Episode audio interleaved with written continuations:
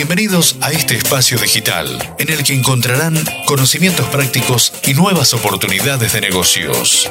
Bienvenidos al podcast de Más Negocios, el único programa para empresarios, directivos y emprendedores apasionados por los negocios. Señoras y señores, con ustedes su anfitrión, mentor de ejecutivos y conferencista internacional, Miguel Furque. Bienvenidos a este espacio digital en el que hoy voy a compartirte cuál es para mí el mejor vendedor del mundo. Sin más, vamos a entrar en el tema. Para los que no me conocen, les voy a compartir o les comparto en este espacio siempre eh, conocimientos, herramientas y tendencias que les ayuden a tomar mejores decisiones en su vida profesional o en su vida empresarial.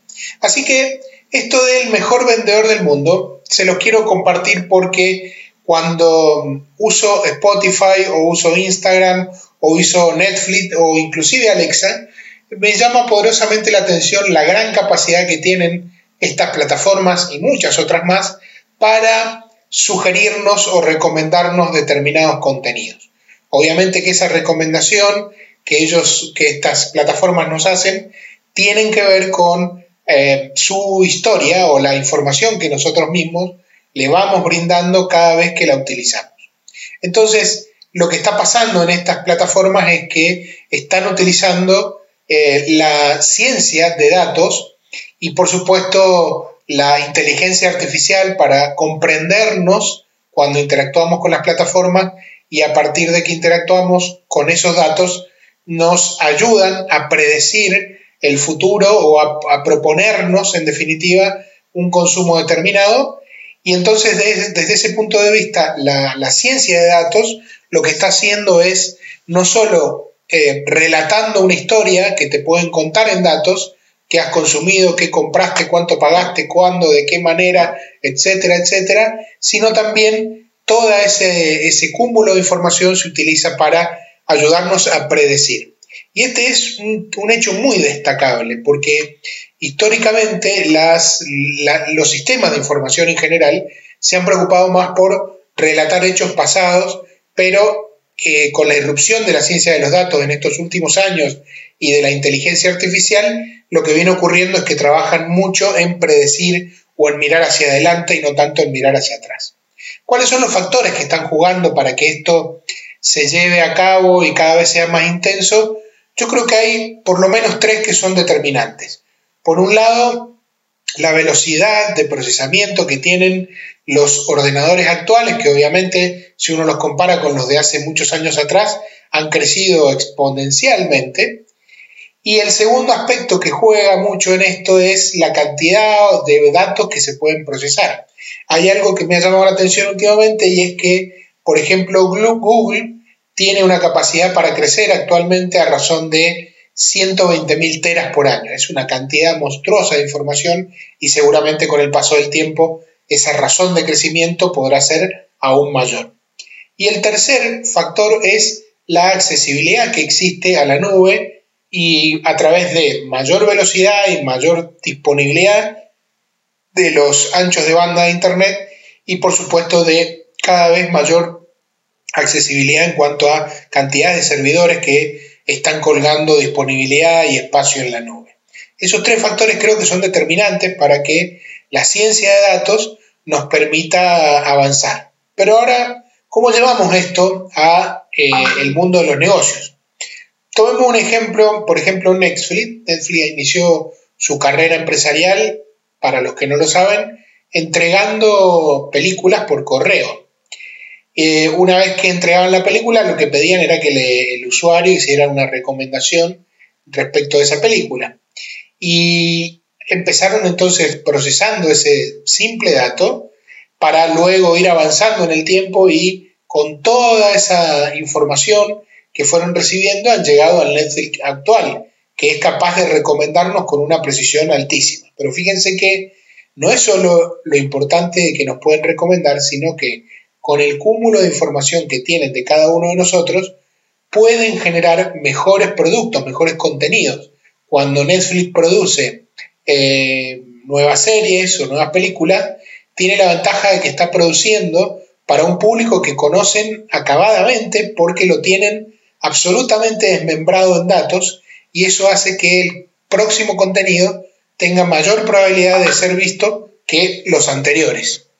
Otro caso de grandes recomendaciones es YouTube, que tiene una increíble capacidad a través de sus algoritmos de recomendar, de recomendar. Entonces lo que hacen es transformar esa cantidad de datos en dinero. Y, yendo al mundo del marketing, en el mundo del marketing, durante mucho tiempo y seguimos aún preocupados por trabajar mejor la experiencia del cliente. Pero para poder eh, disponer de, esa, una mejor experiencia o generar una mejor experiencia, nada mejor que tener datos, porque de alguna manera cuando disponemos de datos lo que podemos hacer es personalizar mucho más nuestros productos. O sea que imagínense que con este cúmulo de datos que dan vuelta alrededor de cada uno de nuestros clientes, podemos predecir un montón de cosas y entonces transformar esos datos en, en dinero en términos empresariales. Por ejemplo, una de las grandes cosas que nos va a permitir eh, disponer de esta información y utilizar esta información de manera inteligente es bajar uno de los costos más relevantes, yo creo que el más relevante que tienen todas las empresas, que es el costo de adquisición de clientes o de nuevos clientes. ¿Por qué digo que va a permitirnos esto? Porque, por ejemplo, con más datos se pueden mejorar la efectividad de las campañas de publicidad digital que se tienen. O sea, si yo tengo mayor precisión respecto de lo que buscan, mis clientes obviamente puedo invertir menos dinero en Google Ads o en Facebook Ads y todo eso. Otra cosa que me permite bajar los costos de adquisición de estos con, mayor cantidad de datos es mejorar el delivery del producto, mejorar la entrega, mejorar los aspectos logísticos del producto. Si yo tengo datos y sé que mi cliente consume en tal lugar o de tal horario a tal franja horaria o consume eh, en, determinada porción, lo que yo puedo hacer es mejorar mi producto en términos de entregabilidad y de usabilidad. Y el tercero, los aspectos que, por ejemplo, nos permiten bajar de costo de adquisición con más datos, es saber exactamente qué es lo que van a comprar mis clientes. Si yo, por ejemplo, tengo información accesible, en donde eh, puedo saber que mi cliente ha comprado recientemente, por ejemplo, una, una raqueta de tenis, perfectamente nosotros como proveedores podríamos ofrecerle a ese cliente que compró una raqueta de tenis una serie de productos complementarios, indumentaria deportiva, podríamos ofrecerle, por ejemplo, otros elementos para la práctica del tenis, elementos técnicos, podríamos ofrecerle capacitación relacionada con eso, podríamos ofrecerle series, películas o videos relacionadas con, su, ese, ese, tipo de actividad, etcétera, etcétera. en la medida en que tengo más datos, puedo trabajar con mayor efectividad para ofrecerle con mayor exactitud a mis clientes. Así que no les quepa la menor duda que el mejor